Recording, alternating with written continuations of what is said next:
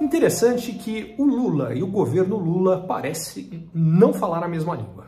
Em geral, Lula faz discursos voltados para sua base de apoio mais próxima, mais ativa, o petismo raiz, e quase sempre são discursos que, do ponto de vista econômico, não fazem sentido nenhum. Mas é quando você vai ver o que efetivamente vai ser feito pelo governo, quando você vê os comentários dos ministros, dos técnicos do ministério, nunca bate com o que o Lula fala.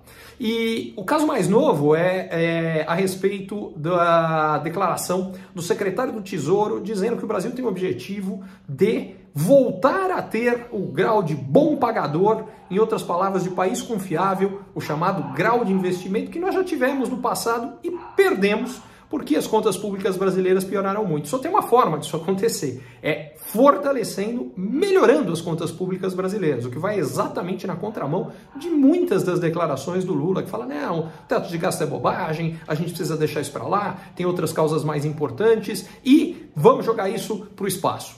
É, essa declaração de quem está com a mão no cofre e quem toma as decisões vai exatamente na direção contrária, e isso não é só ele, a gente vê isso em várias das declarações do ministro Haddad, da ministra Simone Tebet, enfim. Então a gente vê um cara jogando para a plateia, mas um governo que, para sorte de nós brasileiros, vem sendo bem menos populista do que as, do que as declarações do seu presidente.